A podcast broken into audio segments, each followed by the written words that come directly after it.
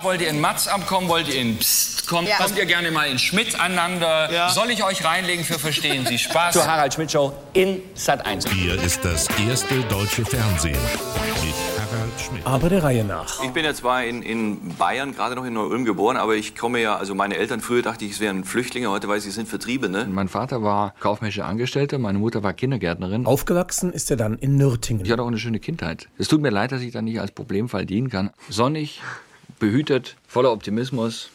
Man sieht's doch, was aus mir geworden ist.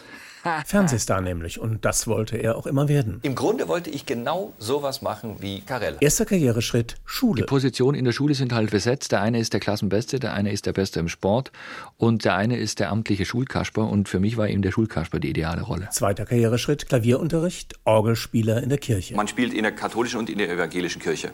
Und schon während des Spielens auf die Uhr gucken und so. Also man, man sieht da Religion eher praktisch. Ne? Dritter Karriereschritt, Altennachmittage, Schulaufführungen und ähnliches. Und dann habe ich gemerkt, das funktioniert eigentlich ganz gut. Dann der erste professionelle Schritt. 78 bin ich an die Schauspielschule gegangen, aber eigentlich schon mit dem Hintergrund, da komme ich näher ans Fernsehen ran, da lerne ich Leute aus dem Fernsehen kennen. Nächster Schritt, Stadttheater Augsburg. Da ging es dann für mich leider nicht in der Größenordnung los, wie ich es mir vorgestellt hatte. Hauptrollen, Bühnenmitte, sehr viel Text. Stattdessen wurde er 1984 zur renommierten Düsseldorfer Kabarettbühne Komödchen geholt. Ich habe mir wahnsinnig gewünscht, äh, da hinzukommen, weil ich wusste, das ist ein irre Sprungbrett und da habe ich auch fünf Jahre von der Pike auf das gemacht und habe wirklich angefangen als, als absoluter Wasserträger. Immer in dem Bewusstsein, äh, ich werde es nicht bleiben. Schon im zweiten Jahr schrieb Harald Schmidt sein erstes Soloprogramm, 1988 das zweite und im selben Jahr kam endlich das erste Fernsehangebot. Harald Schmidt moderierte Mats ab, eher eine Parodie auf eine Gameshow. Denn Humor und Selbstironie, das ist ja das typischste Kennzeichen unseres Berufsstandes. Matze. Auch in seiner zweiten Sendung, Psst, entwickelte Harald Schmidt seine Art der Moderation weiter. Frech und respektlos gegenüber dem Medium, seinen Formen und Inhalten und auch den Zuschauern.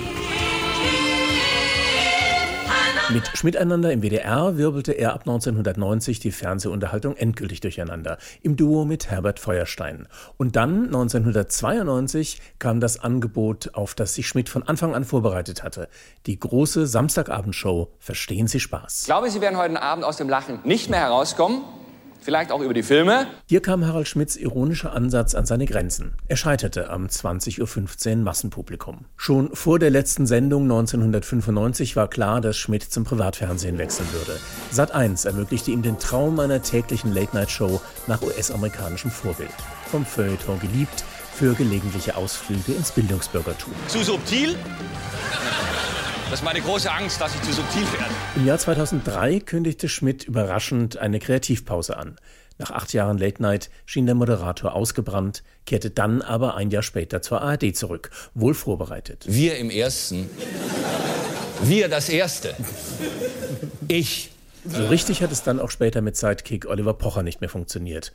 Schmidts Fernsehkarriere endete schließlich hinter der Bezahlschranke von Sky. Ich kann ehrlich sagen, ich habe diese zwei Jahre bei Sky nochmal wahnsinnig genossen. Das war wirklich ein tolles Gefühl, mal unbeobachtet zu sein. Heute erlebt man Harald Schmidt gelegentlich auf Theaterbühnen, selten im Fernsehen und schon gar nicht privat.